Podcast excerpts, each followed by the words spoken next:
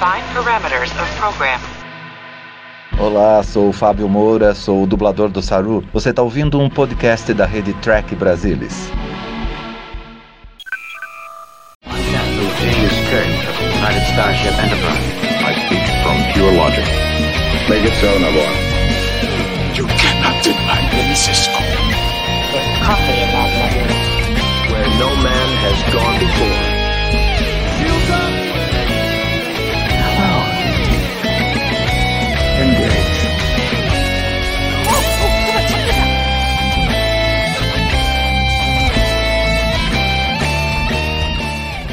Olá, muito boa noite, seja muito bem-vindo. Estamos começando mais um Trek Brasilis ao vivo, desta vez para discutir o quinto episódio da primeira temporada de Star Trek Strange New Worlds. Pois é, vamos falar de Spock Amok, um episódio que, obviamente, remete direto a Amok Time, um dos grandes episódios do Spock na série clássica. E claro que a gente vai destrinchar tudo o que aconteceu nesse episódio, tanto na trama do Spock quanto nas tramas adjacentes, porque tem muita coisa, é um episódio que realmente quebra o ritmo, ele vai direto para uma comédia, uma coisa que Strange New Worlds ainda não tinha feito e faz, eu diria, com bom sucesso. Para bater esse papo comigo hoje, estão a bordo o Gustavo Gobi, resenhista oficial de Strange New Worlds no Trek Brasilis. Boa noite, Gustavo. Boa noite, Salvador. Boa noite, Mar. E boa noite a todo mundo que está acompanhando a gente. Só queria, na minha abertura aqui, destacar uma coisa. O maior e melhor personagem de Star Trek foi citado e reconhecido nesse episódio. A Chaya, a Chaya, és tu, a Chaya. Taz está vivíssima, é só isso.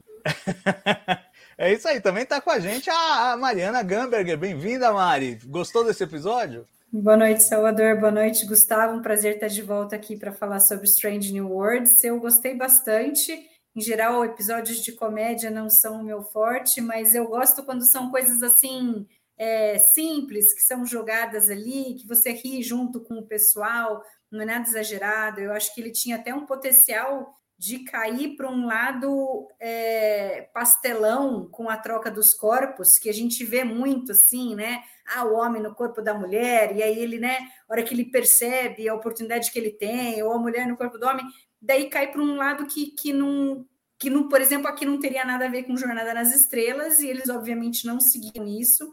E eu acho que eles foram muito felizes assim em basear.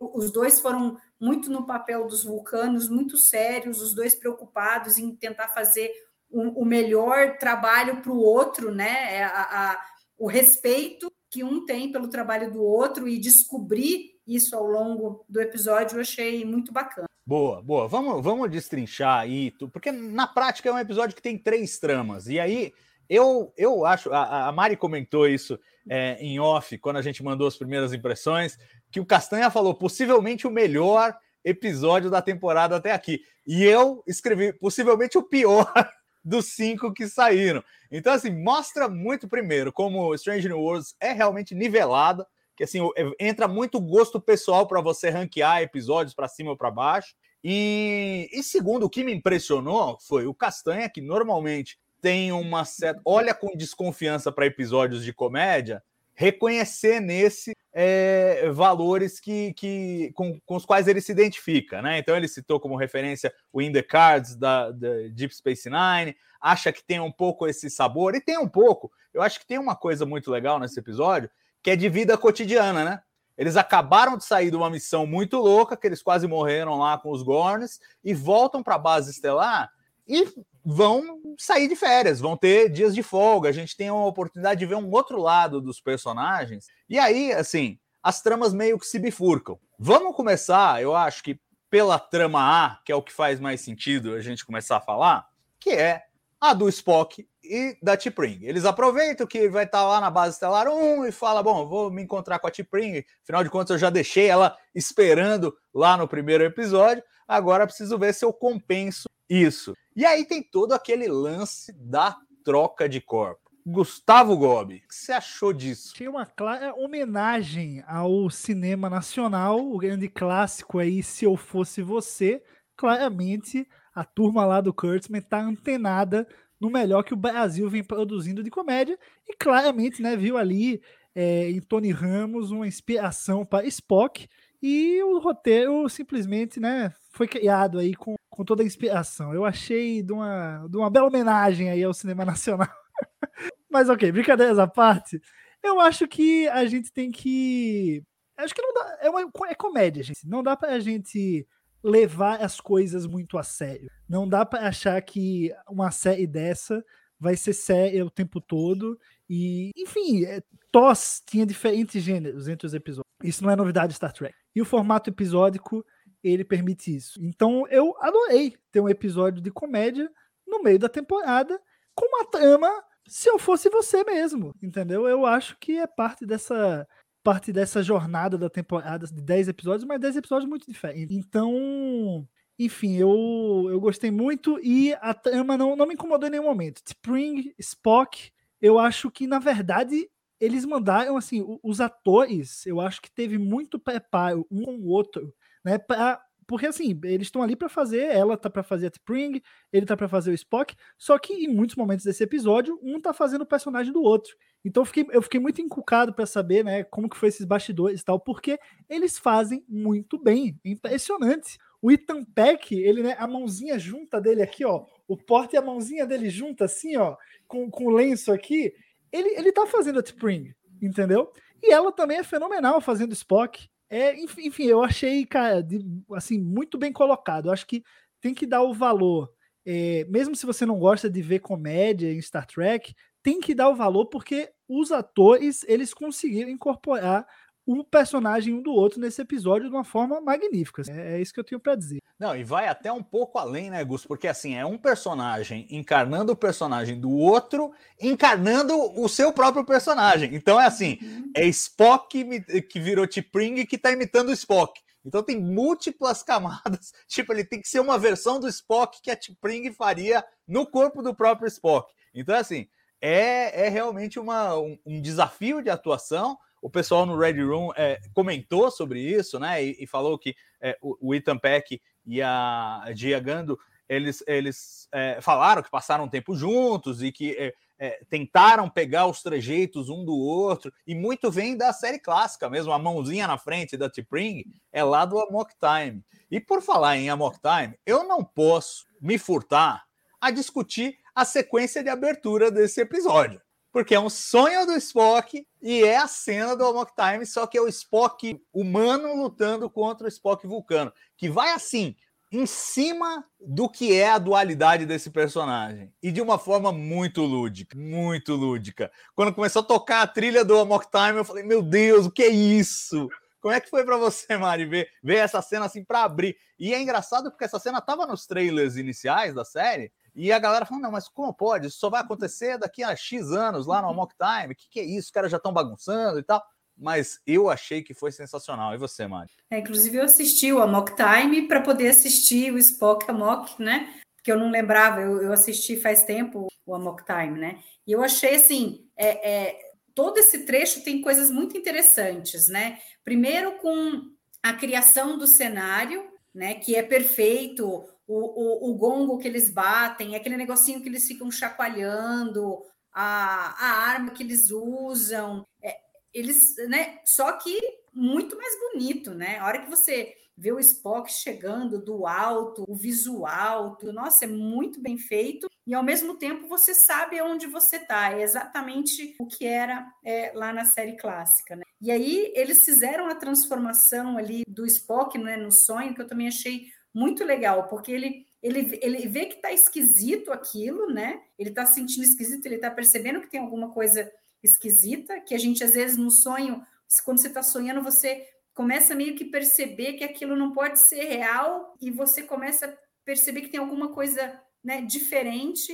E aí é legal a hora que ela olha para ele e vê, fala Spock, a sua orelha, né? e aí ele vê que a orelha muda, e aí a hora que você joga para ele, ele tá com um uniforme, né? Antes ele tava com uma roupa vulcana, aí mostra ele de uniforme, a sobrancelha tá normal. Eu achei muito legal essa transformação. E aí depois a, a luta, e, e, aí, obviamente, que essa dualidade dele dele se imaginar como só humano e só vulcano, e que a gente vê essa briga interna dele, né? Esse digamos dizer, não é para um vulcano ter medo, mas ele, ele, ele tem esse receio, e é interessante que a gente vê ele falando, né, conversando com a Chapel e tal, né, e depois com, com a própria Spring, que ele sempre teve medo das pessoas e dela principalmente o ver com o humano, quando ele passou a vida inteira tentando provar que ele é vulcano, né? Ele cresceu tentando se provar vulcano, e para ele isso é muito importante as pessoas o verem como vulcano, especialmente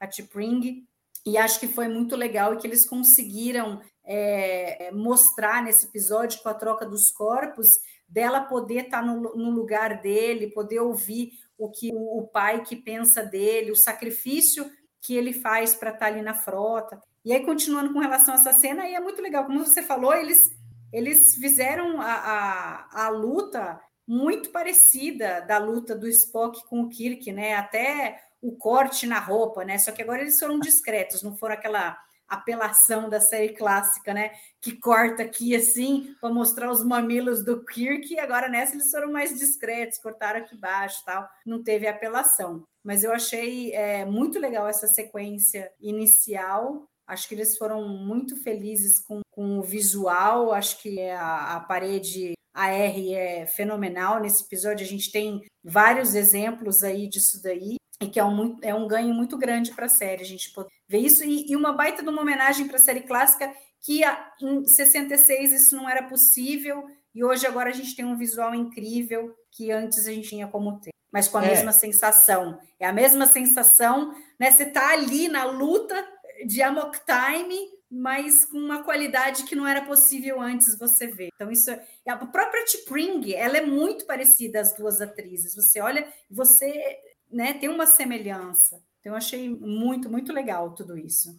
É, pois é, o fanboy em mim, ele grita quando vê um negócio desse, porque assim, tipo, é, é, a gente não percebe o quanto da série clássica existe na nossa imaginação, que é suspensão das descrenças. O cenário era limitado, ele tinha lances de desenho que eram fantásticos, mas com um monte de limitações. E aqui a gente vê exatamente o mesmo cenário, mas com valores de produção modernos. E aí você vê o quanto se sustenta dele e ao mesmo tempo o quanto que dá para você agregar a, abrindo horizontes, né? E, e para mim é de arrepiar ver essas cenas, essas cenas clássicas. Eu me lembro é, no, no começo de Discovery, acho que foi no terceiro episódio, Context is for Kings, que o Lorca põe a Michael no, no cubo de reação e mostra para onde os esporos foram, e tem várias cenas ali da série clássica. É meio aquele momento fanboy, assim, que você fala. Ah! os caras estão mostrando isso e mostrando com altos valores. Agora, Gus, o legal é que, para além do fanservice, é um, é um ponto na trama que ajuda a explorar essa, esse lado psicológico do Spock. Ele claramente se sente inadequado para T'Pring, ele vive em segurança, ele fica esperando a todo momento que ela vá questionar é, a sua não vulcanidade. O que ela imediatamente faz quando ela chega lá, né? Fala, nossa, que quarto é esse? Que tal? Não, eu estou redecorando. Ah, então eu vou, eu vou restringir a minha crítica até você terminar. Como quem dissesse, quero ver. E, e é engraçado porque nessa cena ele primeiro arrasta dois copos um pouquinho para frente e ela vai e puxa para trás de novo. Isso são, são pequenas pistas que mostram essa inadequação. Ele não é vulcano como ela gostaria que ele fosse. E isso vai se tornando aparente e é uma fonte de angústia para ele. Você acha que esse mergulho no personagem do Spock é, um, é uma das grandes virtudes que Strange New Worlds está trazendo para nós? Cara, com toda certeza, com toda certeza. Como é bom, como é gostoso mergulhar é, na mente desse, desse Spock, a gente entender a fundo o que é que sente esse personagem. Ele é humano, né? Ele é meio humano, então ele tem muita coisa ali por baixo das camadas, da, do jeitão sério dele. E eu, pô, esse episódio foi lá fundo. Eu acho que é, o paralelo com com a Mock Time aí, a cena do sonho dele, ficou uma, foi uma coisa belíssima, assim, eu, os dois confrontando, sabe? Se torna visível o que é que ele tá sentindo, você sente ali junto com ele. E o jeito que ele e a Spring se tratam é também é angustiante, eu acho. Eu acho que eles conseguem também passar essa angústia, porque é uma conversa assim, ela é vulcana, ok, então ela fala super seco, ela fala super direto, e a gente sabe que o Spock ele fala um pouco assim, mas ele tem um lado humano. A gente, a gente sente isso. O Ethan Peck consegue mostrar isso pra gente. Então parece que ela tá dando patada nele o tempo todo, sabe? E ele ali mantendo, mantendo, mantendo. Então, assim, pô, se você se coloca no lugar do personagem, você vive angústia ali na cena junto com ele. É tudo muito rápido, é um jogo de câmera muito rápido, para gerar isso no espectador mesmo, né? Colocar ele nessa posição. É, então eu achei, cara, muito interessante, muito interessante mesmo. Isso refletir no relacionamento, né? Ou seja, não só ele tem essa dúvida dentro dele, né? Se, se ele é mais humano, se ele é mais vulcano, se ele quer a lógica, se ele quer a emoção, mas como isso reverbera no, no relacionamento dele, né? Ele se sente inferior, ele sente que ele tem que mudar para tá com a pessoa que ele quer, né? Para conquistar essa pessoa. É, então, assim, é sobre é, é até acima de tudo sobre a aceitação, né, do Spock se sentir aceito pelo que ele é.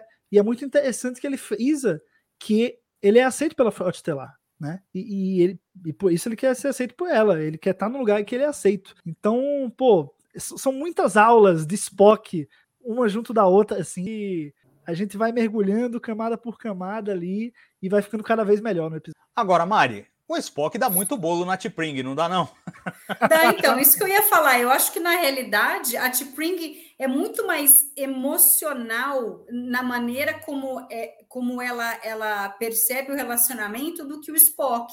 Porque até então a gente vê que o Spock é, tem a prioridade da frota, do dever dele com a frota, é muito maior do que o dever dele perante o relacionamento dele com a Spring. E ela, por outro lado, é, quer que ele seja muito mais envolvido com ela, com esse relacionamento, do que do que ele, né? Ela é a, é a primeira que é, delega o trabalho, né? Até então, é, ela só, né? O, o, o Spock, como T'Pring, só vai lá fazer alguma coisa porque na realidade a T'Pring não está podendo ir e está lá fazendo o trabalho do Spock, né?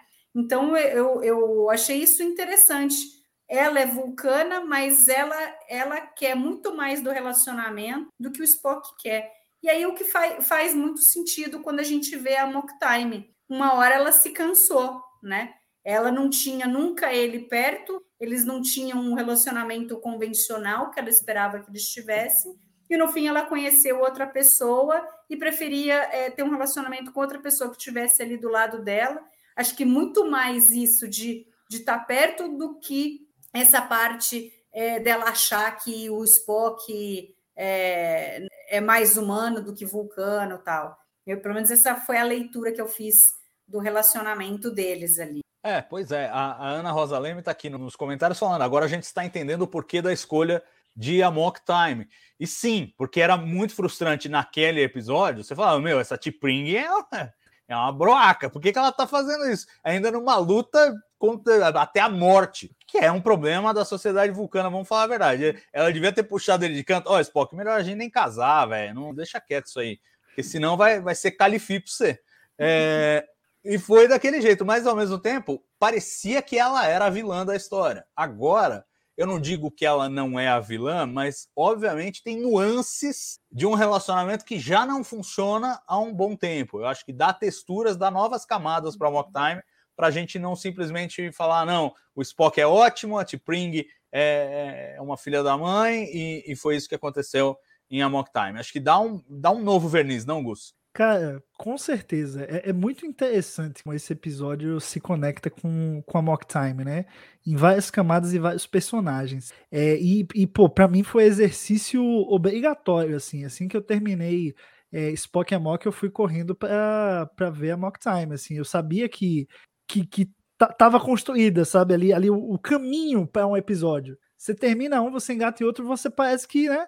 Você é condu foi conduzido naturalmente, como se às vezes, sei lá, os dois episódios tivessem sido produzidos e pensados juntos. É muito interessante como eles costuraram isso e realmente é, eu, eu, foquei, né? Quando eu falei é, da questão do casamento deles, foquei no Spock, mas também realmente a Spring também tem seu lado. O Spock deu muitas vaciladas aí. Quando chega em Amok Time, realmente, se a gente for para pensar, né, com, quando tinha só o episódio, agora parecia que tava faltando uma coisinha ali, né? Agora que a gente viu o Spock e a Mock, parecia que a Mock Time tava faltando uma coisinha, que foi o que é, Spock mal completou. Então achei muito muito cirúrgico assim, muito legal essa conexão entre os dois episódios. Agora, acho gente... que tem uma coisa de casamento vulcano, né? Porque a gente também viu essa mesma situação com a Tipo Enterprise. É, porque é, é, é, era o que a gente tinha aqui na nossa sociedade há décadas atrás, em que as famílias resolviam quem tinha que casar com quem por conta de, de questões é, econômicas, de ter mais de aparência, né? De você estar tá na sociedade, então você precisa casar com aquela família ou com aquela família, né? E aí a influência que a frota tem nos vulcanos que passaram a fazer parte da frota, né? Que, que acabaram tendo é, quebrando um pouco com, com as com, com essa parte cultural de vulcano, que nunca teriam feito isso se estivessem lá, se não tivessem saído, e que de repente a frota se tornou mais importante do que tudo, e, e eles faziam a diferença onde eles estavam. Então faz sentido que no fim a frota tenha sido mais importante, o seu seu papel ali na frota tem sido mais importante do que o seu papel em vulcano. Então, eu, eu gosto disso daí, né? Não é o Spock, não é, um, não é um vilão, não é que ele não levava a sério um relacionamento tal. Ele até queria levar, ele até queria ter um relacionamento, ele queria, ele achava que era importante ele manter essa tradição tal, mas ele não conseguia enxergar que ele também quis se doar num relacionamento. Não dá para você é, simplesmente sempre preferir um lado e não o outro, tem que ter um, um, equilíbrio, tem, tem que ter empatia, que aliás é uma coisa que a gente vê, é, é o tema né, desse episódio, é empatia em vários sentidos, dentro de relacionamento, nas amizades, na diplomacia, e é, é muito interessante que a gente isso. Exatamente. Eu estava aguardando para o final fazer ah, da, a, a, pergunta da grande ideia, a grande ideia da semana, mas a grande ideia da semana é essa mesmo é, é, é, a empatia e como isso corre nas três, nas três tramas. Ah, tudo bem, falamos agora, não tem problema nenhum. É isso mesmo. E agora, eu, eu preciso discutir um pouco com vocês a escolha da troca de cor. Porque eu acho assim, foi arriscada. Foi arriscada. É, eu, eu, me lembro de é, fazer o revisitando do Turnabout Intruder, que é o último episódio da série clássica, em que faz exatamente isso. Né? A Janice Lester troca de corpo com o Capitão Kirk e ela quer fingir que é o Capitão Kirk e assumir a nave, e ao mesmo tempo o Kirk no corpo da Janice Lester tem que provar que ele é o Kirk e que ela está usurpando o, o, o, poder dele. E eles fizeram o episódio a sério, a sério. E eu, naquela ocasião, falei: olha, é o tipo da trama que, se você tentar fazer a sério, não vai dar certo. Vai ficar engraçado e involuntariamente engraçado, e você vai quebrar a cara, como de fato quebrar a cara naquele episódio que é trágico. Apesar de, de ser divertido ver o Shatner é, fazendo, fazendo uma mulher, interpretando uma mulher, é trágico como, como episódio. Agora, nesse caso aqui, é, eles correram um risco. Eles correram um risco, porque assim, eu, eu vejo duas camadas de dificuldade. Primeiro, é, eles tentaram fazer para humor, que eu acho que era, era a escolha mais segura, mas ao mesmo tempo com dois vulcanos, que a, a diferença nos trejeitos é pequena, é sutil. sutil. a ponto, a ponto da, da, da T'Pring no corpo do Spock falar pro, falar pro pai. Bom, agora que você sabe, você obviamente vai perceber que os nossos maneirismos estão todos invertidos. E o pai, ah, é, não, com certeza. tipo, ele é não muito... percebeu nada, né? É, ele exato. não percebeu nada. Mas é muito sutil. E assim, eles caminham essa linha é, do humor, que eu acho que, assim, eu não sei, até agora eu não sei dizer se funciona ou não. Eu só acho que eu não tenho um problema com ela, porque eles limitaram isso a meio episódio. Lá pelos 20 e poucos minutos que vai acontecer isso. Se fosse o episódio inteiro isso, era uma coisa que ia se cansar muito rapidamente. Eu acho que eles tiveram esse cuidado de dosar, mas ainda assim eu não sei se eu faria essa escolha. Ficou meio para vocês dar uma barateada no misticismo vulcano, a troca de catras, ou tudo bem, é, é uma coisa que é, cabe a brincadeira. Afinal de contas, o Spock foi trazido de volta à vida em Jornada nas Estrelas 3, basicamente com uma transferência de catra. Tiraram da cabeça do McCoy e botaram na cabeça do corpo do Spock é, ressuscitado pelo, pelo efeito Gênesis. Aqui eles trocam os catras de corpos, mas num procedimento que parece muito menos ritual, muito mais corriqueiro do que a gente viu em Jornada 3 tudo bem para vocês? Isso, isso é, não criou ruído para vocês? Como é que você viu isso, Mari? Não, eu gostei que eles foram felizes na né, como eles fizeram. O que você falou é, tem sentido, não ficou uma coisa batida o episódio inteiro. teria, teria ficado muito cansativo se todas as cenas do episódio fosse é, é, um tendo que agir pelo outro, e aí, inevitavelmente, você ia ter que ter milhares de piadinhas, e isso não teve. É, eu achei legal que eles levaram a sério, e nada, nada mais é, é, assim simbólico de você conseguir é, entender o lado do outro é você realmente tendo que calçar o sapato do outro. E foi exatamente o que aconteceu. Eu acho que um tendo que fazer o trabalho do outro ali é, fez com que cada um entendesse um pouco mais é, do, do, do, parceiro. Então eu achei bem legal e eles dosaram assim a, a parte a parte engraçada foi, foi bem pequena não teve nada pastelão que poderia se esperar, né? Até a Chapel fala para ele, não, mas o que você está sentindo aí, né, no corpo da sua noiva, né? E ele falou assim, ah, nem tive tempo de pensar nisso. Né? Então, quer dizer, um humano tal pensaria nisso, né? A Chapel com certeza se divertiria se ela tivesse nessa posição que o Spock está, mas ele não, ele está levando a sério, ele está ocupado e ele não pode estragar a carreira dela, o trabalho dela, tal, né? Ele vai procurar é, conselho para ver como, como que ele faz, ele precisa desfazer essa, essa troca do, dos catras, tudo, né? Então a gente tem essas coisas engraçadinhas da Chapel conversando com ele, rindo de monte a hora que ela descobre o que aconteceu, né? Então é, é, não é uma, uma piada ali, mas mas ela rindo se torna coisa engraçada. E a cena do, do Pike com os dois também, com a T'Pring falando, não, agora que você sabe que né, os corpos estão trocados, tal, dá para você perceber, né, pelos trejeitos diferentes. E é muito sutil, a mão, é, a T'Pring, né, no corpo do Spock chamando ele de Chris e falando, não, não, capitão, e a T'Pring chamando ele de, o Spock no corpo da T'Pring chamando ele de capitão e não de Chris, então, são, são sutilezas assim que eles colocaram nos diálogos que não fica forçado e que faz a trama ficar interessante. Então, eu, eu gostei, não vi nenhum problema nisso daí. Poderia ter sido um desastre, mas eu acho que eles é, foram, foram assim, no ponto. Não foi nem, nem, nem mais, nem menos. Eu acho que eles acertaram no lance e fez todo, assim, assim não foi uma não foi, eles não trocaram de corpo simplesmente para ser engraçado e para ter situações engraçadas. Tinha um propósito muito claro, que era principalmente a T'Pring entender o Spock, muito mais do que ele entender ela, era ela entender ele e esse lado humano versus vulcano dele, porque o Spock ir lá e dar um soco na cara do, do outro vulcano lá sem lógica e não sei o quê, não tinha muito, né? É, é, não, acho que não tinha, é, o Spock não tinha dúvida que a T'Pring tinha um trabalho importante, é, a não ser ele perceber que ela estava deixando de fazer alguma coisa realmente muito importante para ficar com ele, e essa é a lição dele na parte de relacionamento. Mas da T'Pring foi muito além, era muito mais importante ela perceber a importância dele, do trabalho do Spock.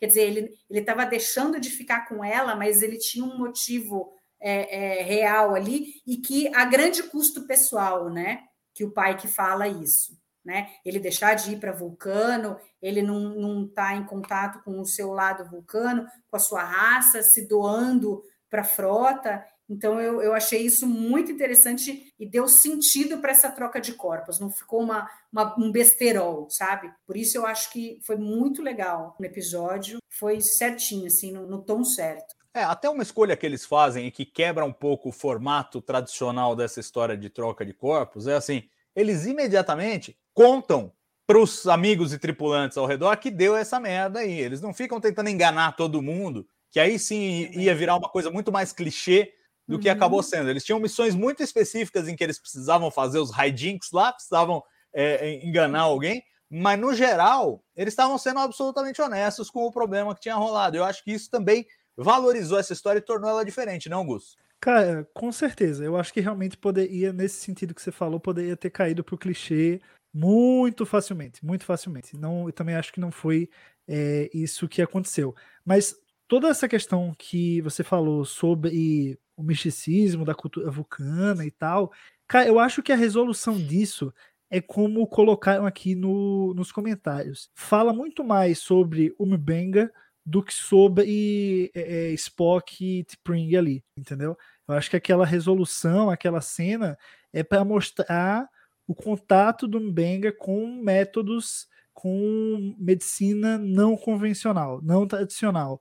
E eu acho que a gente vai, vai acabar vendo mais disso aos poucos. E ele tem esse jeitão, né? Eu acho que o, o ator mesmo personifica isso. E eu gosto gostei muito do jeito que ele trouxe nesse episódio. Né? Ele fala que ele tem, tem soluções que não foram, não, não são protocolo da, da frota estelar, da federação. Então você vê que ele é um cara que tem um conhecimento do não convencional muito grande, né? De, de métodos alternativos, enfim.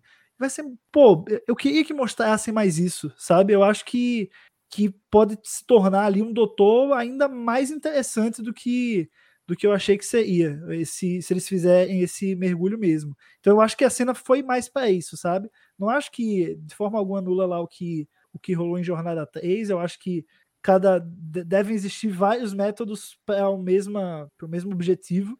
É, só muda né, a cultura, a convenção, a ciência, não sei, enfim. Mas cada um pode ter um jeito diferente de fazer uma cura ali, né? Fazer uma troca, enfim, seja pela religião, pela fé, não sei, né? Eu acho que esse leque aí é muito extenso em Star Trek. É, então, quando eu vi toda essa cena, eu só consegui, eu nem, pô, nem lembrei que ali tava Spock e Springer. Eu tava ah, tá. Isso aqui, pô, essa Benga tem isso, né? Eles vão aprofundar nisso, vem mais. Eu fiquei focado tentando, né, pegar nas entrelinhas ali mais do Benga mesmo. É, e, e, ele mesmo fala que assim é uma parte ciência e tem uma outra parte que é alguma outra coisa, né? Então ele, ele mantém aquela aura de misticismo e reforça aquilo que a gente aprendeu na série clássica. Mbenga apareceu em dois episódios apenas, mas uma das coisas que a gente aprendeu na série clássica é que realmente ele é um especialista em fisiologia vulcana. Então, ele saber essas coisas e ter essas sacadas é, é algo que é próprio do personagem. Mas eu preciso falar com vocês da Chapel. Eu tô chipando a Chapel com o Spock muito, gente. Muito. Tá muito difícil. Eu tô chipando ela tá comigo, tá muito caso, difícil. Né? Mas pode ser com o Spock também. Porque ela tem todo aquele jeitinho dela de assim, sem compromisso com ninguém, a não ser que apareça a pessoa certa, e a gente sabe quem é a pessoa certa. E quando eles sentam lá na mesa do bar para conversar, e o Spock também joga um charminho nela, que foi bonitinho. Pô, tá difícil demais. Como é que os caras vão segurar a série inteira e não vão, não, não vão desatar esse nó aí agora? Vão ter que apagar a memória deles, vão ter que desatar e apagar a memória depois, porque não é possível. Eu não, eu não vou aguentar sete temporadas disso aí? Vocês vão aguentar? Não, é realmente aquela cena final, né? Quando a Ortegas fala para ela, não, mas né, você tem que ser mais verdadeira, né? No, no relacionamento tal. Não sei o que lá, não, mas aí, aí, aí vira um relacionamento de verdade, eu não quero isso, né? De repente, a não ser que apareça a pessoa certa e ela fica pensativa, ela faz uma carinha. Você tem a certeza É, absoluta que ela está pensando no Spock, né? Você tem a certeza absoluta que naquele momento ela pensou nele. E aquela cena que foi também muito bem filmada, quando ela está conversando lá com, com o carinha no início ali no bar e tal, tá tudo bem. A hora que ele começa a falar de relacionamento, ela apaga, né? Ela apaga, dá um branco nela ali. É muito legal como eles filmaram isso para mostrar que ela não está mais prestando atenção, que ela está tentando bloquear né, a voz abafada dele e ela olha, vê o Spock ali, né?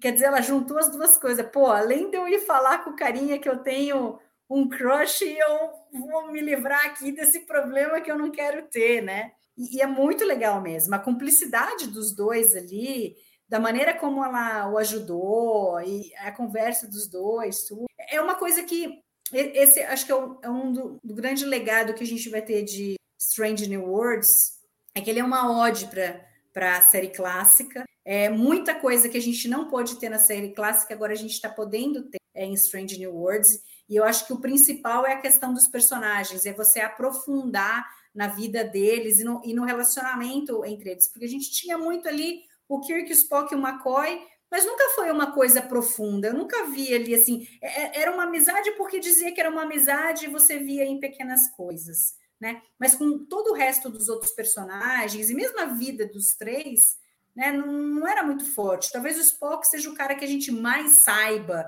mais tenha sido falado história da vida dele com Vulcano. E agora a gente está podendo ter to- todos esses relacionamentos de amizade que a gente vê aqui, né? A Ortegas com a Chapel e os três, os, os do, as duas Kumibeng ali também, é uma camaradagem, a conversa, eles poderem brincar e, e gozar do chapéu dele, entendeu? E ele rir, querer tirar o chapéu.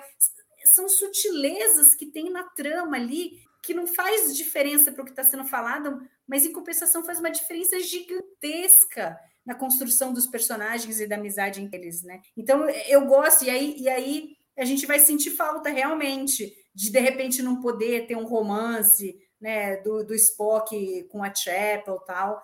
Mas assim, eu acho que eles já estão, pelo menos assim, é, é, a gente sabia que ele tinha uma, uma noiva, né? E a Mock Time mostrou isso e acabou, e nunca teve mais nada. Então é legal agora a gente poder voltar e ver um pouco como que é esse relacionamento, como que é o Spock dentro de um relacionamento. Né? Eu acho isso muito legal. Eu tô gostando muito disso e acho que, nossa, Strange New Worlds está sendo show nesse sentido, que a gente não tinha na série clássica esse crescimento, esse, essa, essa, aí fugiu a palavra, mas é como é rico, né? Essa riqueza de, de, de coisas sobre relacionamento e sobre, e sobre cada um dos personagens.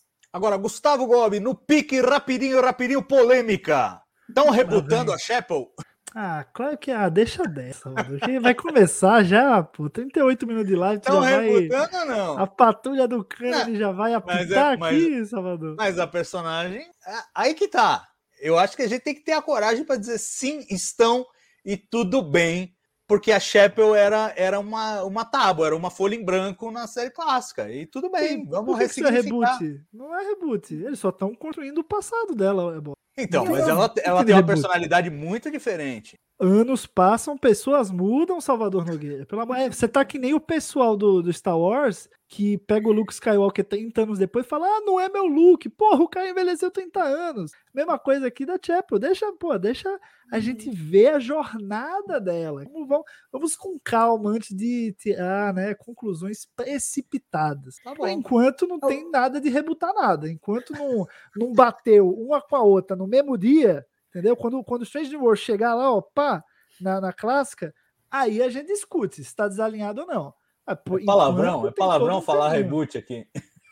Ah, Pra, pra isso aí, é. Pra mim não, não cabe o termo. o Ricardo Delfim falou uma coisa interessante, que ele, que ele acha que o que eu falei tem muito a ver pelo fato de que na série clássica a gente não via os personagens fora do trabalho. Então a gente via a relação da a Chapel sendo a enfermeira, né? O Spock ali sendo o oficial de ciências, primeiro oficial.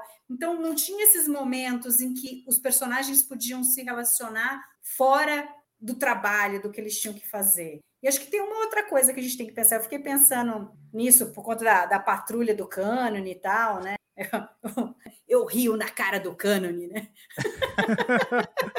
Fazer uma É, figurinha do assim, Kurtzman com essa frase embaixo para o WhatsApp. Mas assim, a gente tem que pensar que a série clássica, quando teve ali aqueles três primeiras temporadas, é, não era um universo, não era o universo de Jornada nas Estrelas. Era uma série que foi feita e que depois é que ela teve a oportunidade de se tornar um universo. Então, quando eles fizeram todos esses episódios, você não estava pensando, ah, não, olha, é, vamos tomar cuidado com o que a gente vai colocar aqui, porque depois para frente isso vai ter uma consequência. Depois para frente eu não vou poder fazer tal coisa ou tal coisa, porque eu já estabeleci isso daqui, né? Então, ah, estabeleceu que o Spock tinha uma noiva e aí ele não tem mais. Então, dali para trás, ele não pode ter tido nenhum relacionamento, porque mas você também não mostrou esse relacionamento, né?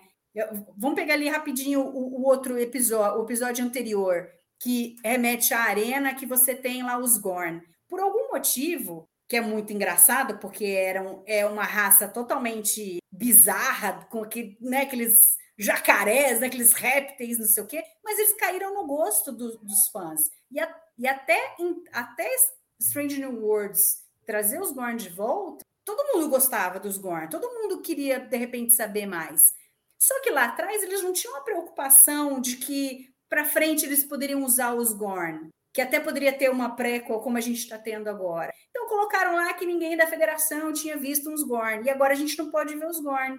Mas aí é triste, porque todo mundo quer ver os Gorn. Todo mundo, entendeu? Mas dá, mas dá. Então você tem que criar subterfúgios e Strange New Worlds eu acho que está mandando muito bem nisso para você poder aproveitar é, elementos da série clássica que você não, não, não aproveitou há 40, 60 anos atrás. E agora a gente pode. Então, eu acho que essa flexibilização do canon, às vezes com essas coisas pequenas, ah, a Chapel não, não era amiga do Spock, não tinha se relacionado com ele e tal.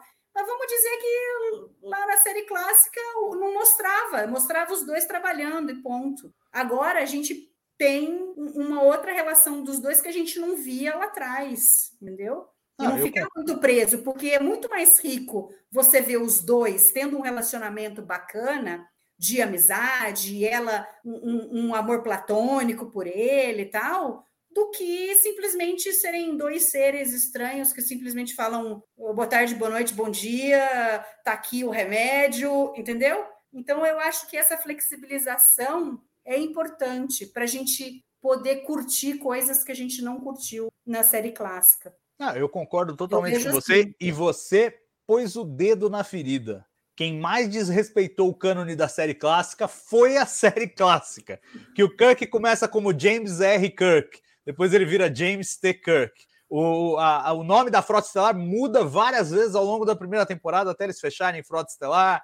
É, Federação Unida de Planetas, tem vários nomes ali circulando, falam Space Command, falam de um monte de. Então, assim, tem mais incoerências dentro da série clássica mesmo, do que com entre Strange New Worlds e a série clássica. Isso eu concordo. E assim, a gente precisa aceitar isso. Que ninguém imaginou, Gene Roddenberry, quando criou Star Trek lá em 1966, produzindo a primeira temporada, ele jamais imaginou que a gente ia estar 55 anos depois destrinchando os episódios, falando: não, essa fala não cabe com esse negócio que nós estamos vendo aqui. Mas é o que nós fazemos como fãs. Eu não vou pedir desculpa por isso também, mas eu concordo 100% com você, Mari. E eu já estou falando, dá um jeito aí. Eu quero ver o Spock e a Chapa. Você falou, você falou é, amor platônico, não é muito platônico não. E vamos embora. Pô, que? Não é, Gus? Fala aí, você estava pedindo a palavra. Não, cara, eu acho assim, o termo não é nem isso que a gente tá falando. Flexibilização do cânone, cara, é criação de universo onde o cânone não, não tinha nada criado ali, entendeu? Eles não estão esticando corda nenhuma. Eles estão jogando dentro das quatro linhas, né? Então eu acho que não, não, não, é flexibilizar, sabe? É simplesmente construir. Não tem nenhum momento eu senti que a série ou esse episódio forçou e contradisse algo que foi estabelecido lá em TOS, entendeu? É, você falou aí da, desse desvelamento da, da Chapel, mas tem sete anos pela quer dizer, sete anos pela frente? É, de mil, é, né? 2.259 para 2.200, que é quando o Kirk assume. É, seis anos, enfim. É, então, tem muito a ser construído. Então, assim, é simplesmente estabelecer coisas novas em momentos novos do cânone. Né? Então, porque o termo flexibilizar às vezes dá essa noção de que não, pode esticar a corda um pouquinho, tá tudo bem. Mas não, talvez tá, a gente ser mais flexível, né? Talvez a gente ser mais flexível ah, em, em, em, em, entender que essas coisas que estão sendo mostradas em Strange New Worlds não estão estragando o cânone. Ninguém está estragando, ninguém está tá destruindo o que foi feito, entendeu? É Perfeito. É diferente de você dizer agora, não, o Spock a mãe do Spock não era não era humana. Tem, tem certas coisas que são imutáveis, mas, mas tem coisas que não foram mostradas, ou você não. Ah, a T'Pring e o Spock, na realidade, só tinham se visto quando eram criança. Onde a Mock Time disse isso? Só porque o Spock estava vendo a foto dela criança e não uma foto mais nova? Sei lá, a gente viu um momento ali, e se ele estava passando ali várias fotos e começou quando, quando conheceu ela e ia na sequência? Nada disso, ao contrário. Então, acho que a gente tem que ser flexível em, em olhar para trás e não ficar querendo bater na tecla de que, que não, isso não é tal, porque senão você, você não aproveita. Aí é melhor nem assistir.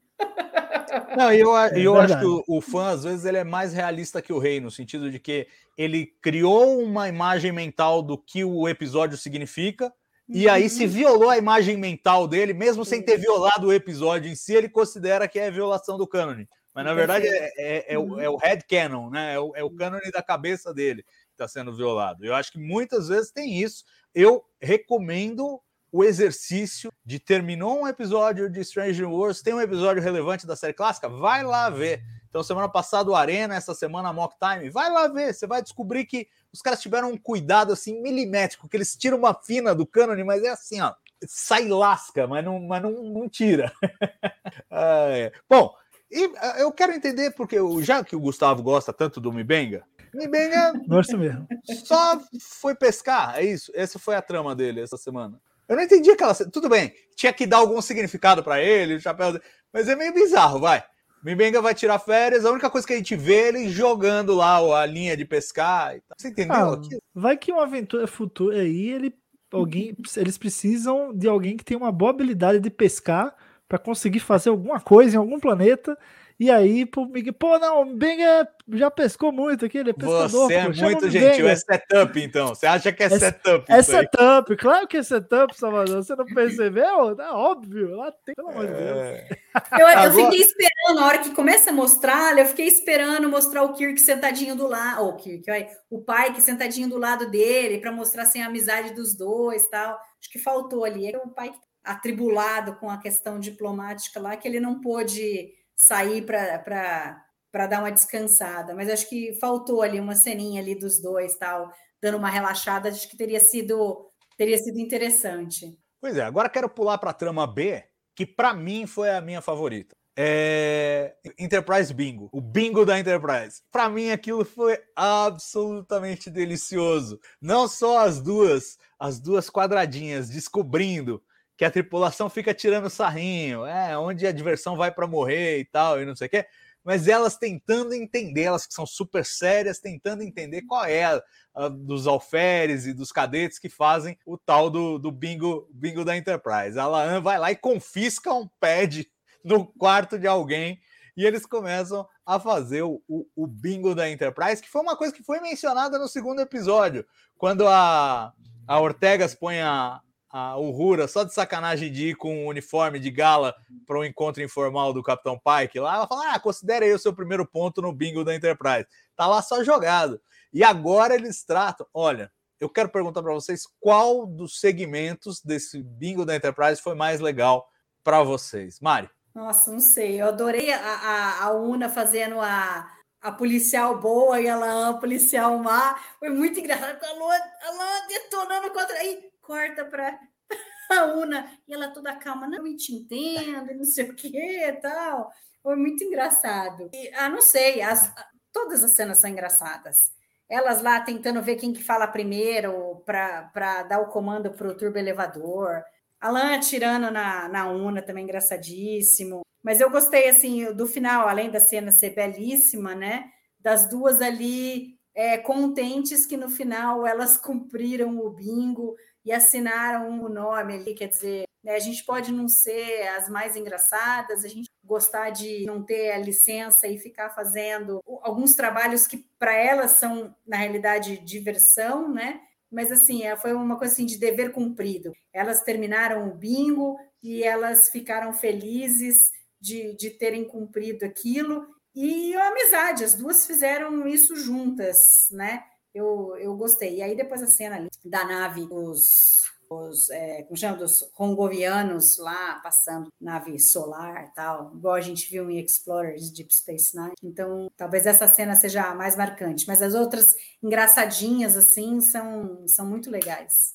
Ô Gus, e você, o que, que você gostou mais do bingo da Enterprise? Cara, eu fico, fico dividido, hein? Eu acho que a brincadeira no turbo elevador é legal, eu achei bem criativa. Gostei também do, do de voltar o gosto, né, do, do chiclete. No... que cara, aquele foi muito bom. Eles, eles, eles sabem que a nave tem uns bugzinhos, né? Ou as tecnologias têm uns bugzinhos. Eles brincam com isso, né? Eu acho fantástico. E também aqui eu gostei muito foi delas assinarem, né? No casco da Enterprise. Eu acho que é bem bonito. E, mas, cara, achei muito, muito legal isso. Muito legal, cara. Muito legal. Tem uma, é, todo esse segmento da Una e da Laan tem um jeitão muito Lower Decks, sabe? Eu, eu vejo muito essa, essa trama aí, que nesse episódio é uma trama C, digamos assim. É, eu vejo muito uma trama como essa sendo uma trama A ou B no episódio de Lower Decks, sabe? É a mesma. Só que talvez por outro ponto de vista, talvez, né? Mas porque elas ali estão estão entendendo, elas querem entender melhor a turma que é Lower Decks. Então eu acho que se encaixaria, talvez, aí, a gente vendo um outro, outra perspectiva dessa história. Enfim, É, mas tem esse sabor, assim, eu gostei muito. Parecia que eu tava vendo um episódiozinho de Lower Decks dentro do. pela narrativa mesmo, né? Pelo tom.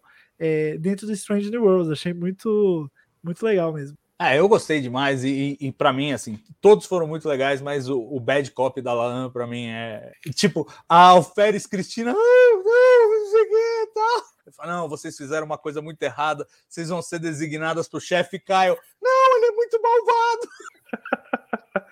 É muito bom. E o chefe Kyle não parece nada malvado. Você fica imaginando qual é a malvadeza do chefe Kyle. Mas assim, é, é, é, um tom muito divertido. E a cara da Laan, né? Furiosa ali, ela encarna a personagem assim, realmente com, com potência. Eu ficaria assustado se eu fosse a Alferes tendo que lidar com a Laan. Aí corta para outra, a Boliana lá super rindo tal, e as duas melhores amigas. Mas ao mesmo achei... tempo contando tudo, né? É, exato. Sem, sem perceber, ela contou, deu a letra inteira do negócio, né? É, eu acho que assim, o, o que essa história diz é, é, é, o seguinte: a, tanto a Una quanto a Laan, elas não têm uma compreensão psicológica da tripulação que é sofisticada, mas elas são muito boas no que fazem. Então, tudo que elas se determinam a fazer, elas fazem e colocam o sarrafo lá em cima, né? Porque a coisa do da, assinar o casco da nave lá, ah, assinar o casco da nave com o traje de, de atividade extraveicular, todo mundo faz. A gente vai meter um campo de força e vamos sem traje lá. Que aí a gente tá violando a regra, né? Então eu, eu, eu achei que, ainda mais de onde a gente saiu das duas, né? Que tiveram uma rusga é, dois episódios atrás e tal, isso meio que restaura um pouco da relação entre elas, eu acho, e, e sedimenta o, o, que claramente é uma dupla, né? Na, na tripulação. Elas duas funcionam muito bem juntas. Vocês acham que isso, é, para além da comédia, dá um passo além na relação das duas, ainda mais à luz do que, do que aconteceu nos últimos episódios? Cara, com certeza, né? Essa relação delas, eu assim que a gente começou a ter ali os primeiros, os primeiros vislumbres, né, da como elas conectavam, né, desde o começo da série, eu já achei tipo isso muito legal, cara, muito legal, assim, de de acompanhar e, e ver mesmo como elas podem. É, porque assim, a UNA tem uma influência gigantesca sobre os rumos, né? Teve sobre os rumos da vida da Laan. Então, assim, elas têm uma relação. É, não, não, dá para dizer que se é, é, uma, uma mestra e um aprendiz, sabe? É, é, é uma coisa que ainda não está muito bem definida, mas que está sendo muito legal de acompanhar. E acho que esse episódio dá uma, uma atenção grande para isso. É, e elas também, né? Elas têm um, talvez até por inspiração a Laan se inspirando na Una, é, um jeitão mais sério, mais firme, né? Aquele perfil meio gerentona e tal.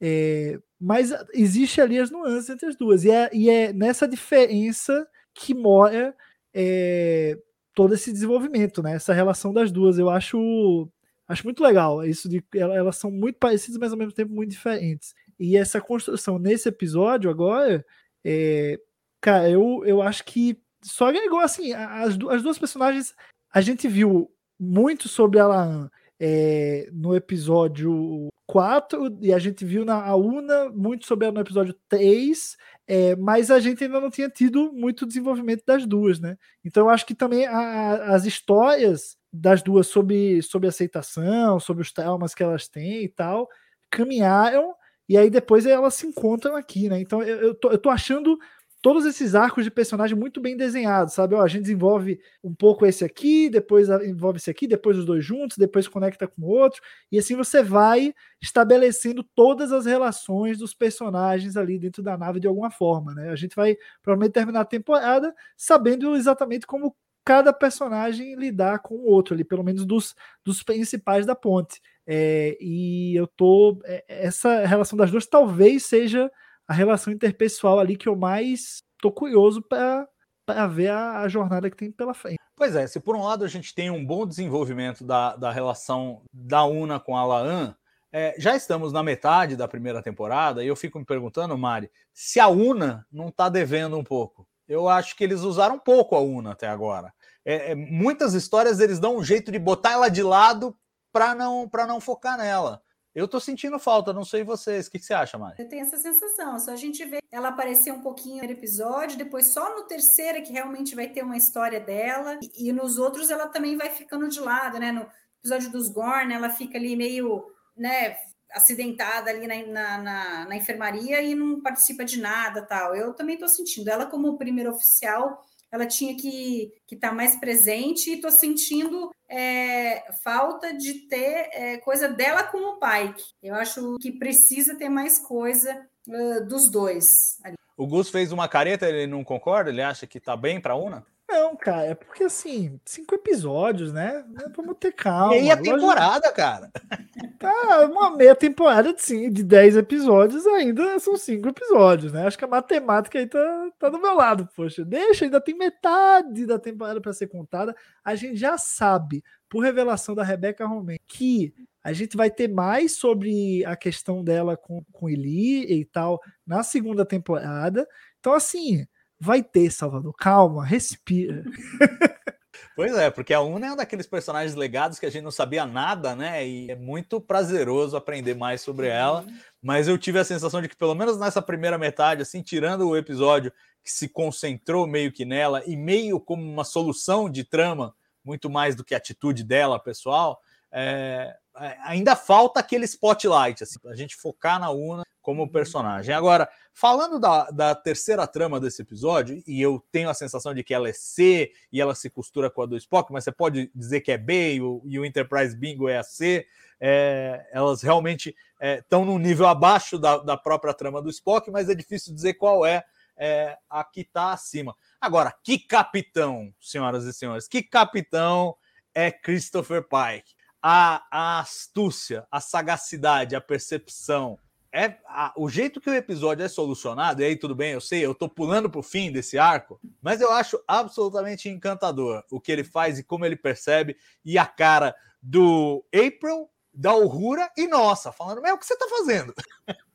como é que você acha que isso vai dar certo? E no fim faz sim perfeito. O que os caras estavam esperando é alguém ver as coisas pelo lado deles. Aí entra no que a Mari falou, esse é o tema do episódio como um todo, é todo mundo se colocando no lugar do outro, né? Mas a, aquela cena lá muito bem resolvida. E, e desculpa, o que, que foi aquela roupa verde? O que, que é aquela túnica verde que eu preciso agora? Que homem! Que homem! Que é homem! É demais. É, é, é, é, essas coisas me impressionam, sabe? Porque é como capturar o espírito da série clássica e ainda assim dar aquele, aquela polidinha, aquele verniz que você fala, não, fica moderno, ó fica um moderno retrô que você não sabe muito bem se é referência, se é uma coisa nova, se é legal, não... mas é absolutamente encantador. Aquela roupa verde dele para tudo. Uhum. e, não, e... e é legal que, mesmo telegrafado ao longo dos encontros que eles têm lá dessa parte da, da diplomacia, eu, por exemplo, só só depois que o pai que explicou que eu falei, porra, que sacada, né? Porque os eu esqueço o nome desses raios, dessa raça aí, rongovianos, eles falam no início que eles são uma raça muito é, é, é, empática, né? E aí o April dá a letra ali também fala, pô, mas você eles estavam, ele estava falando de um jeito, os telaritas de outro, e agora ele com o Spock ele, eles estão cheios de lógica, mas qual que são desses caras, né? Então tava ali, mas a gente, né? Eu pessoalmente não liguei nisso de que eles estavam é, se colocando no lugar de com quem eles estavam conversando para tentar entender a cara, a cabeça da pessoa. Como é que esse cara está pensando? Esse cara está tentando me convencer de uma coisa, mas deixa eu fazer o papel dele, deixa eu ser como ele para ver se eu entendo isso. Foi uma sacada incrível, né? É, e eles buscando, de certa maneira, alguém que os visse como eles são, ou seja, que se colocasse no lugar deles como eles estavam se colocando uhum. no lugar de todo mundo com quem eles falavam. Então foram Sim. falar com o Telarita era aquele chilique, foram falar com o pai que era aquela simpatia, foram falar com o, Spa, com o Spock era aquela lógica. E, e, e, o, e o pai que dá o pulo do gato no final, e é aquela coisa que ninguém entende uhum. direito, até ele, e é tipo, não, não, tô, é um palpite meu. E o, o April fala, pô, é um, é um baita do palpite arriscado esse aí.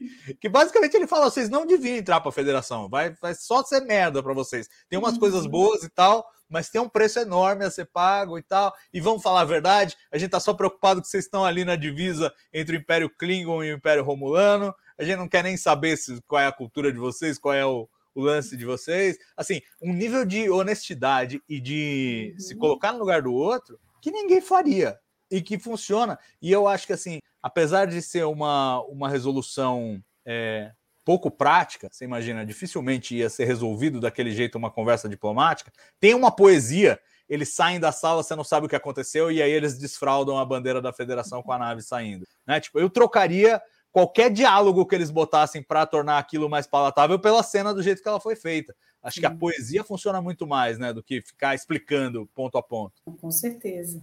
Não, e o pai que indo salvar, né, a T'Pring, né? Porque ela começa a falar e aí ela tá sendo muito mais ela do que do que o Spock, né? E aí fica meio que num campo perigoso ali. Muito embora ela o, o discurso do pai que no final para eles é meio que o caminho que a T'Pring estava indo, né? Do tipo, eu não queria estar tá aqui, eu preferia estar tá em Vulcano, tal, né? Mas tem que pesar os prós e os contras, né? Então é, é, é legal isso, porque obviamente eles usaram isso mais para o benefício da T'Pring, tentar entender o Spock do, na relação diplomática com os romulanos, mas eu acho que foi excelente, pai, fenomenal. É, não, pois é, é o Pike, né, gente? Eu fico imaginando o Anson Mount tendo que vestir aquele traje lá, o cara que é fã das antigas, o cara deve ficar doido. deve ficar doido. E o entusiasmo dele com a série é muito legal de ver no, no, no Twitter aí da vida tal. É, pô, muito, muito bom. E eu acho que é, essa trama ela é pequena, mas eu acho que ela tem um sabor especial. Assim, tem, um, tem um gostinho de série clássica ali que eu acho muito interessante. Às vezes até me pergunto se ela não devia ser um pouco maior do que ela foi, porque eu gostei desse, desse arco aí. E ele foi econômico, né? Tipo, não, nós estamos focando nos personagens, isso aqui. Aliás, quem ficou de lado neste arco foi o Rura, né? Que tá ali só para acompanhar, basicamente. E o Hammer que nem apareceu. É, o Hammer nem apareceu, ele nem apareceu. É que também.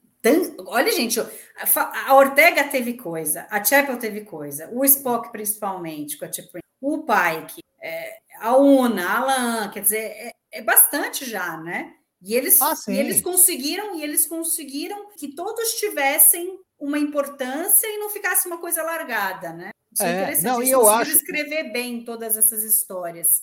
E eu acho queria melhor saber você... mais. Obviamente que a gente queria mais. Podia ter um episódio de cada um, de cada uma dessas coisas inteiro. Né? É, é Mas é, não, eles conseguiram condensar em. E eu acho melhor, bom. às vezes, eles tirarem um personagem ou dois do que darem uma cena qualquer lá, entendeu? Por isso que eu não entendi o Mi Benga pescando, porque foi gratuito. Se não tivesse aquela nervoso, cena no episódio. Foi é, é, tudo bem, tinha a piada do chapéu. Talvez eles se sentissem na obrigação de responder pela piada do chapéu.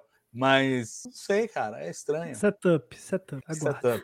Vai ter o, a grande pescaria ainda, vai ter. Não, tá perdendo o spin-off, Mi Bang Adventure. Vai ser uma temporada dele pescando, pescando. Aguarde. É, é, pois é. Bom, acho que a gente cobriu mais ou menos o que tinha para falar desse episódio. Eu tenho uma alegria especial ao fazer esse programa com vocês. Tenho certeza que o Gus compartilha comigo essa essa coisa que a partir da semana que vem a gente não viu ainda. É, e a gente vai é ver com vocês, e vai ser muito bom isso. Nossa, mas, mas foi muito. Essa, essa fala foi muito jogando na cara da sociedade, né? Tipo assim, não, agora, agora eu estou me juntando aos meros. Não, mas, não, mas, não, mas é aí que né? tá, gente. Olha, eu, eu, acho que às vezes. Sai. Vou fazer, vou fazer um meia-culpa aqui, porque às vezes a pessoa acha que isso é uma grande vantagem. E pode parecer mesmo, se você está ansioso para ver uma série, você vê os cinco primeiros episódios, você, pô, você desopila, você fala, nossa, agora eu sei o que é essa série mas depois você passa mais de um mês que você não tem nada de novo. E, e é uma angústia, porque enquanto os fãs estão curtindo, você tá. E olha, não se iluda, a qualidade que a gente recebe não é a mesma qualidade que vai pro ar, entendeu? Então a gente vê meio aquela coisa não muito boa. Então, assim, tem a vantagem, lógico, eu estava tão ansioso para assistir Strange New Worlds que quando vieram os episódios eu fiquei super feliz, mas ao mesmo tempo dá até aquela aflição de falar: será que eu não devia aguardar uns aqui, não assistir tudo? É, vou queimar tudo. Mas aí você tem que escrever a resenha, você assiste, né? É o dever profissional. Mas eu estou muito feliz de poder assistir com vocês. É isso. É, e não é jogando na cara da sociedade, não. Estou me juntando a vocês e feliz por isso. Agora, vamos fazer, vamos fazer os, os momentos do, do episódio. Vamos começar pelo momento carimbo do Gene.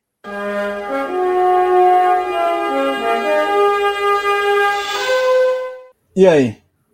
O carimbo do dia, eu acho que vai. Eu, assim, vou dizer a diplomacia do Pike. Eu acho que ali mora muito do que é Star Trek, do diálogo, da, do, do consenso, se colocar no lugar do outro, da negociação, né? Esses valores estão importantes para a frota e para a federação. Então eu acho que toda, todo essa, esse arco aí do Pike e no final ele né, percebendo qual é a chave, né? Empatia, ele só precisava se colocar no lugar do outro de forma ali, claro, extrema, né? Quase radical mas se colocar 100% no lugar do outro.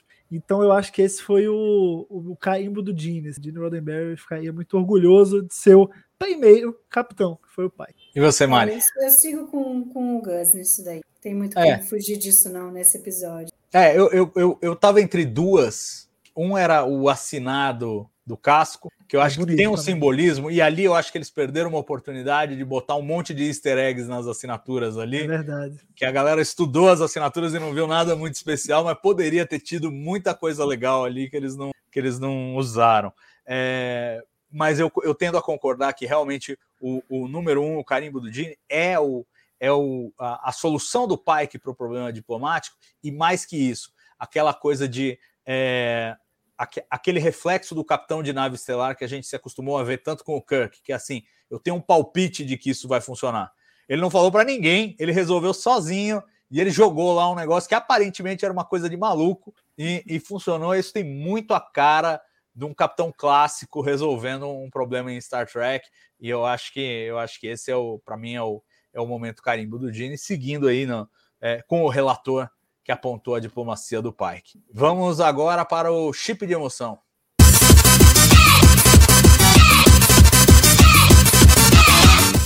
Alguém? Esse é fácil. Esse Vai é lá. muito fácil, Salvador. Como não me emocionar? Como não ter lágrimas caindo dos meus olhos ao ver o nome do maior personagem de Jornada nas Estrelas ser mencionado?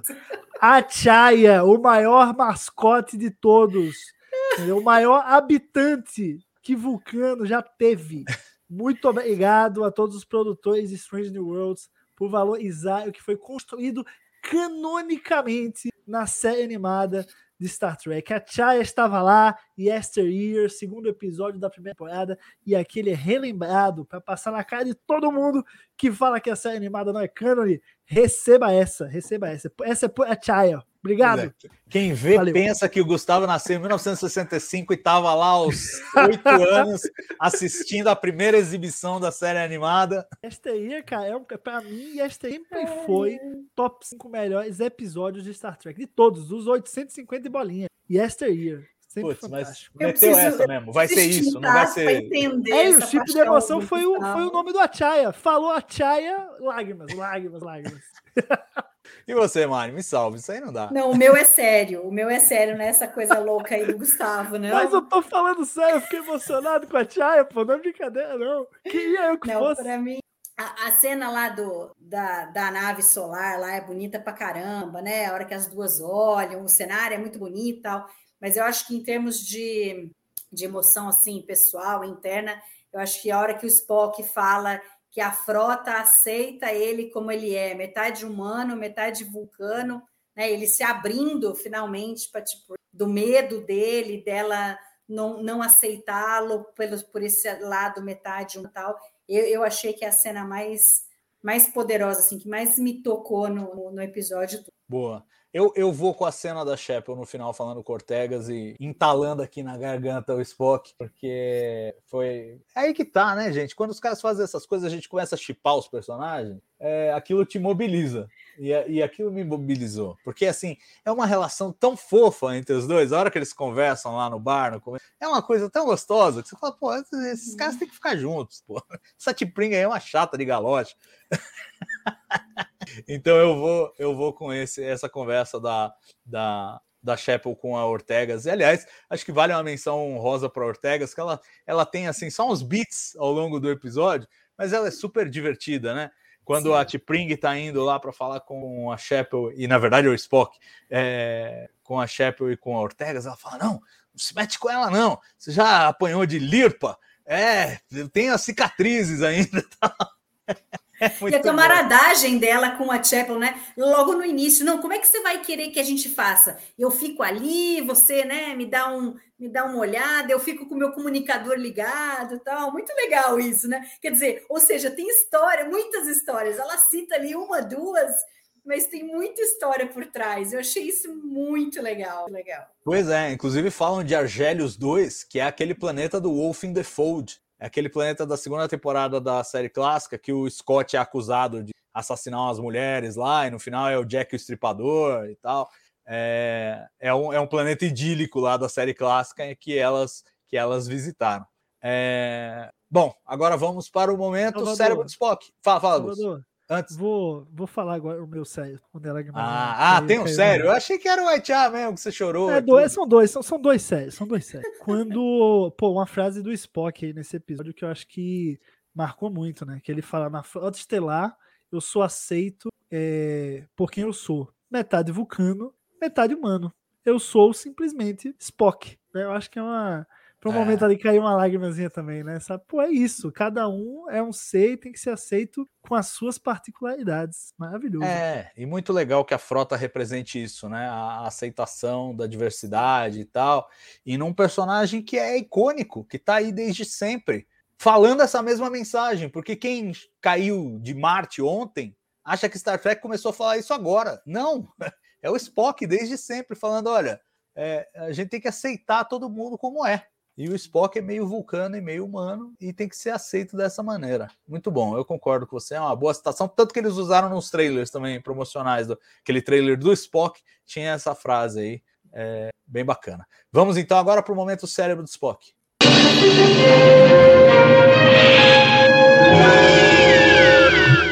O que, que vai ser? Talvez vocês me convençam de algumas. Ah, é, eu sei lá, gente. Difícil, eu hein? acho que a própria troca de corpos é um pouco. é, ok, ok, é verdade. Transita é verdade. ali naquela. Assim, eles, eles se safam com muito pouco, assim, porque um pezinho que eles pisassem fora da linha ali, eles iam derrapar. Eu acho uma escolha questionável. Eu achei corajoso da parte deles no episódio 5 da primeira temporada você fazer uma trama assim, porque você ainda não tem a certeza de que a audiência está na mesma página que você, que eles estão confiantes que você sabe o que você está fazendo. Aí você vai e faz um negócio desse. Eu não teria feito, eu não teria tido a coragem que eles tiveram de, de fazer uma trama como essa, que eu acho que é meio clichêzão, é precisável, eu acho. É, tudo bem, é bonito, tem a metáfora do episódio, se colocar no lugar do outro e tal. Mas dá para fazer de outro jeito, eu acho. Não sei. Eu não teria feito. Para mim, o, o cérebro do Spock vai ser esse. Não que eu não gosto, é aí que tá. A, a, gente fala assim, parece que, ah, não, o cara não gostou, o cara não. não. Eu gostei, achei um bom episódio. Mas é uma escolha que eu não teria feito, porque eu acho que você abusa da confiança da sua audiência com apenas cinco episódios. A série clássica também fez isso, né? Ela pegou no quinto episódio, separou o Kirk entre um malvado estuprador e um bonzinho. E confiou que a audiência fosse acreditar que aquele capitão era bom, apesar de ter aquele lado mal né? Isso com cinco episódios. É um, é um risco que você corre. Você pode alienar a audiência. Ela poderia ter sido alienada do tipo, ah, vai virar um Lower Decks. Né? Não é isso que eu esperava de Strange New Worlds. Fez, fez de um jeito que deu certo para mim, mas foi um risco que eu não correria. Então eu, eu vou votar nisso. É, acho que se existe algum momento cérebro de Spock, realmente é esse. É, até porque envolve o cérebro do Spock. É, mas enfim. É, é, mas ainda não acho, ainda não acho que, que, usa, sabe? Eu acho que tem, um, tem uma linha ali que, que cruza e daí vira. Não, isso aqui é Cyber Spock. E eu acho que é, tá, tá, ali, ó, na é pra bater, mas não cruzou. É que, é que é tão difícil, né? O, a, porque a comédia é assim: você pega uma fala que você fala, ah, pode ser que tenha um exagerado e tal, mas ela é engraçada e esse é o espírito do negócio. Então, você, como é que você vai falar que eles erraram num negócio que era para ser engraçado e foi? Por exemplo, é, a, Laan, a Laan entra na sala, é, trouxe os rongovianos lá para a sala de reunião da Enterprise e ela fala: Capitão, agora eu vou lá fazer as coisas de segurança.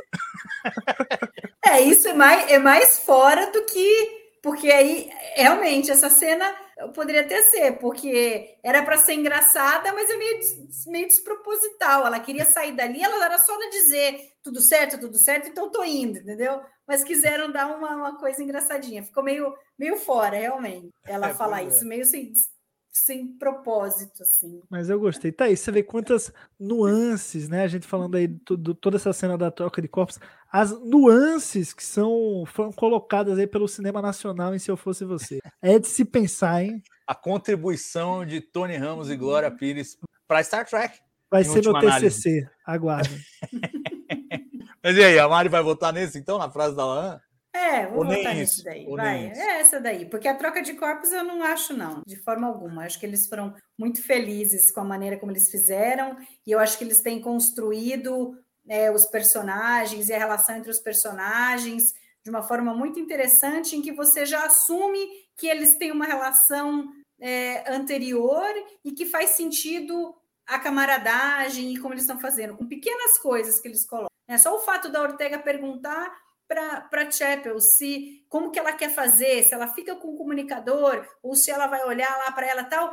Meu, isso já mostra, já faz sentido ela conversar com a Chapel do jeito que ela conversa, você já compra a amizade das duas ali, entendeu? A camaradagem. E isso vai com a Una e a Laan, entendeu? Vai, vai, todos ali. Você não, não fica achando esquisito. É, a Ortega, toda vez ela, ela faz gozação com algum então, ela fazendo gozação com Mibenga, você não acha esquisito a piloto da nave fazendo, fazendo gozação com, com o, o, com o médico-chefe, entendeu?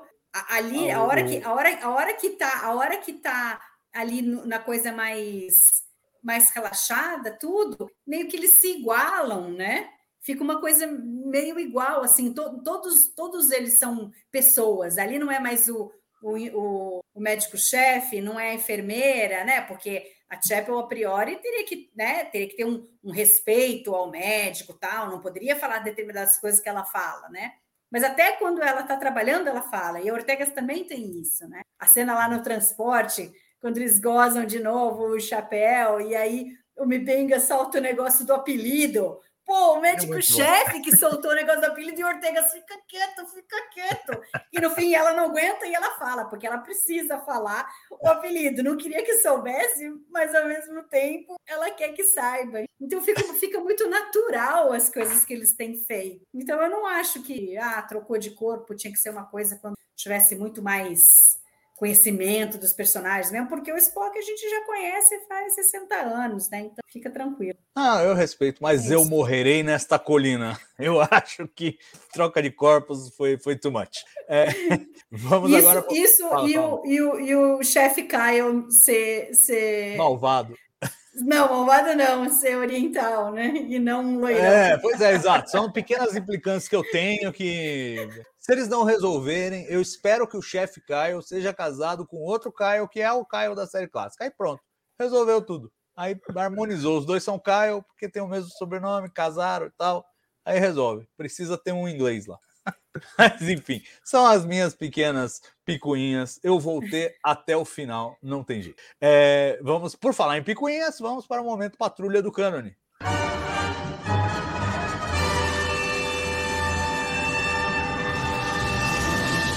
Eu estava rindo antes de começar a ver a vida. E aí, tem alguma coisa específica que a Mari que reviu a Mock Time, teve alguma, alguma coisa que você sentiu que teve uma lombada ali? Como é? Eu acho que isso que a gente já comentou, por exemplo, com relação a a relação entre a Chapel e o Spock e tal, que não parece que eles tinham um relacionamento lá na TOS que justificasse agora eles terem esse relacionamento maior, mas acho que foi, foi tudo que a gente já falou, né? Eu acho que eles estão ali, quando, lá na TOS, eles não ficavam mostrando muito a relação entre os personagens secundários com os principais, mesmo os principais nunca tiveram um desenvolvimento é, grande. É, então, agora a gente tem isso daqui e a gente vai ver esses personagens de uma maneira diferente que a gente não viu antes. Então, não adianta você ficar se descabelando, achar que é fora da curva que não está no cânone, porque tudo que a gente viu até agora,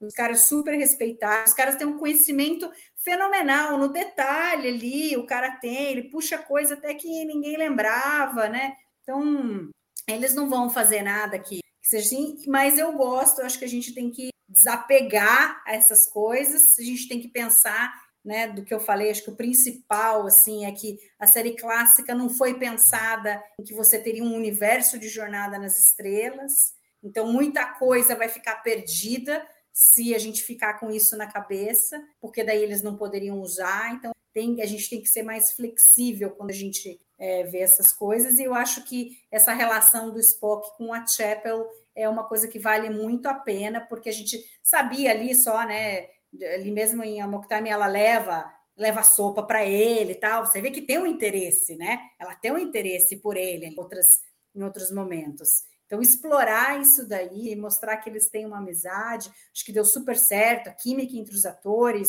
é, é, favorece e tal, que a gente não ficar batendo a cabeça. E acho que e outra coisa que você falou que é perfeita, né? A, a, a, como só tinha aquilo, e a gente não viu mais nada daquele período, a gente criou histórias, a gente preencheu lacunas.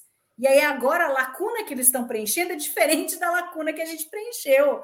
Então, a lacuna um erro é seu, né? É que nem eu no final de Picar. Eu, eu fiquei três horas falando no, no penúltimo episódio sobre um monte de coisa que eu achei que estava me incomodando, porque eu achei que eles fossem fazer de um jeito, mas era tudo na minha cabeça, porque eles resolveram de outro jeito, entendeu? E aí não ficou ruim como eu achava que podia ter ficado, mas aí o erro foi meu. Eu é que fiz todo um, né, um, criei toda uma história que achei que fosse ser e não foi. Então eu tenho que desapegar isso e aproveitar o que me foi oferecido em tela. É, o, o, o Joinhedo, ele fez um comentário aqui que ele vai ganhar o selo patrulheiro do mês. Que ele fez a a chega a ver a Tipring nesse episódio. Isso realmente é crucial, porque a Alrura dá a entender que não sabe quem é Tipring em Amok Time. Ela pergunta quando a Tipring aparece na tela da Enterprise, ela pergunta: quem é essa moça, senhor Spock? Então ela não sabe, mas ela não viu a Tipring neste episódio. Então o canon está protegido nesse aspecto. Eu vi com muito cuidado a Mock Time depois de assistir a esse episódio, e a única coisa que cria um mini ruído, é, e é interessante como às vezes é, cenas que são simplesmente um, um close de um ator para pegar a reação dele é, ganham novos significados. É, então, por exemplo, com relação ao episódio anterior e Arena, é, quando os Metrons falam de é, falam dos Gorns, tem um close no Spock que antes desse episódio de Strange New Worlds, você, ah, tá bom, é um close no Spock, o Spock tá reagindo ao que está sendo dito. Depois você falou, opa, o Spock reconheceu Gorns. O cara falou Gorn, close no Spock, Spock sabe quem é Gorn. Nesse Amok Time tem uma cena que gera um ruído com o que a gente viu, que é quando a T'Pring está se, uh, se, apresentando na, na tela da Enterprise, lá na tela da ponte, a Chapel entra na ponte. Ela entra naquele, naquele momento e a Uhura pergunta: ah, quem é essa moça? Tal, não sei o quê. Aí o, o Spock fala: não, é a T'Pring, a minha esposa. E aí tem um close na Chapel. E a Chapel tem uma expressão de choque. Aí é o seguinte: ou você vai ficar chocado, ou você vai achar que ela ficou chocada porque ela achou que não era esposa dele ainda, então é uma mudança de nuance, ou você vai achar que tem um ruído com, com esses episódios que a gente tá vendo, porque ela sabe muito bem quem é T'Pring, né? Ou a gente vai ver coisa ainda que vai dar a entender que o Spock e a T'Pring não estão mais junto e que dá em Amok Time a Chapel se surpreende ao saber que eles ainda têm um relacionamento. Ó, ainda pode ter alguma coisa do Spock com a Chapel, São só nessa sua ceninha aí. Você deu, você deu a chance para isso acontecer, Salvador. Ah, eu não, são você eles. Queria. Não, então, o que você São queria, você anos. achou. Não, e eu acredito, exemplo. eu acredito que eles estão fazendo essa leitura mesmo é, é, microscópica, porque essa cena do Spock reagindo ao nome Gorns em Arena é foda. Você olha e fala, caralho, ele sabe. Aqui, ó, ele, ele sempre soube, a gente nunca entendeu. Agora a gente sabe que ele sabe. então, mas é a única, é a única, digamos, ranhura que eu encontro aí com relação ao cânone nesse episódio. De resto, liso, o que é absolutamente impressionante, porque eles estão metendo a mão num vespeiro atrás do outro. Ah, devem, imagina a quantidade de time que eles, de vezes que eles não devem ter assistido a Mock Time. É, pois é, 800, eu acho. É. E, e reparando é, então. em todos esses pequenos detalhes. É, então, os caras, é, assim, eu acho que em alguns momentos eles vão falar: olha, vamos abandonar o que a gente viu, porque a gente quer fazer diferente. Mas até agora eles têm mostrado um cuidado extremo com o que está em tela. Extremo. Talvez eu não tivesse o cuidado que eles estão tendo. E é admirável isso. E o Gus, tem alguma coisa de Patrulha do Cânone? Não tenho, cara, não tenho. Vou ficar devendo aí pro pessoal. Realmente não foi dessa vez que Alex Kurtzman destruiu Star Trek pela 50 septuagésima nona vez e foi demitido pela 75 vez. Não foi dessa vez. Vou ficar devendo aí mesmo. Não, tudo bem. A gente perdoa você. É... Mas olha, eu acho que no final, no frigir dos ovos, esse foi um episódio é, que deu uma quebra de ritmo para a temporada. A gente tinha saído de uma coisa super densa, fomos por uma coisa mais relax. E agora, o que esperar do próximo que eu não vi, Gustavo Gobi, e você também não viu? é, não vi, mas assim, já saiu é, sinopse, já saiu foto, então assim, dá para ter uma leve noção, né? O episódio se chama Lift Us Where Suffering Cannot Reach. Uh, e basicamente ó, é focada no Capitão Pike, e uma moça que ele conhece e se apaixonou, né? Conheceu e se apaixonou muitos anos antes. Então vamos ver o lado romântico e sedutor do capitão, né? Ver se aquele topete consegue convencer, né? Fazer e convencer, fazer acontecer, eu diria. Então vamos, vamos mergulhar aí no coraçãozinho do capitão. Vai ser, vai ser fantástico. Não tenho e no passado do Pike, sobre o qual a gente Também. muito pouco, né? Para além de The Cage, a gente não sabe quase nada. Então vai agregar valor ao camarote, né, Mari? É, porque até agora a gente só viu a questão da, das consequências do que aconteceu em Discovery, né? E da vida dele, dele saber o que vai acontecer com ele. A gente ainda não, não realmente não, não viu nada mais sobre ele, outras coisas dele. Então, isso vai ser interessante ver um pouco do passado. Eu tento não ver muito, né? Eu não vi, não vi o Red Room, trecho que tem, não vi o trailer desse próximo episódio. Quero ser surpreendida ao, ao assistir. Então... então não falaremos mais nada, porque senão o público, não só você, mas o público começa a jogar pedra na gente. Cala a boca, que você tá falando isso aí, sem spoiler, pô. Então, Vamos ficando por aqui. Queria agradecer ao Gustavo Gobi, a Mariana Gamberger e fazer uma propagandinha, porque agora está entrando mais uma edição da coleção Trek Brasilis. Você passar lá no site trekbrasilis.org/colecal. Olha aqui, é um livro sobre os bastidores da primeira temporada da série clássica e tá rolando uma promoção super legal. Se você assinar agora a coleção neste mês de junho ou é, comprar esse volume avulso no mês de junho, você vai levar grátis este aqui, que é o guia de episódios da primeira temporada da série clássica. Então, ó, fazem parzinho, bonitinho, Capitão Kirk e Baylock. É, se você não conhece a coleção, passa lá em trekbrasilis.org barra colecal. É, vale a pena você conferir. Olha lá, o Gus já está mostrando ali o, é, o tá volume tá desta edição. E olha só, é, se você não conhece, está perdendo tempo. E se você conhece e não assinou ainda, não sei o que você está esperando. Corre lá, é, assina, prestigia o nosso trabalho para que a gente possa continuar produzindo esses volumes, cobrindo todas as pontas do universo de Star Trek. Queria agradecer mais uma vez a Mari, ao Gustavo Gobi. Um grande abraço para vocês, a todo mundo que nos acompanhou. E semana que vem tem mais Trek Brasilis ao vivo para falar do sexto episódio de Strange New Worlds. Até lá! I'm Captain James Kirk of the United Starship Enterprise. I speak from pure logic. Make it so, Nabor. You cannot deny me, Cisco. There's coffee in that nebula. Where no man has gone before.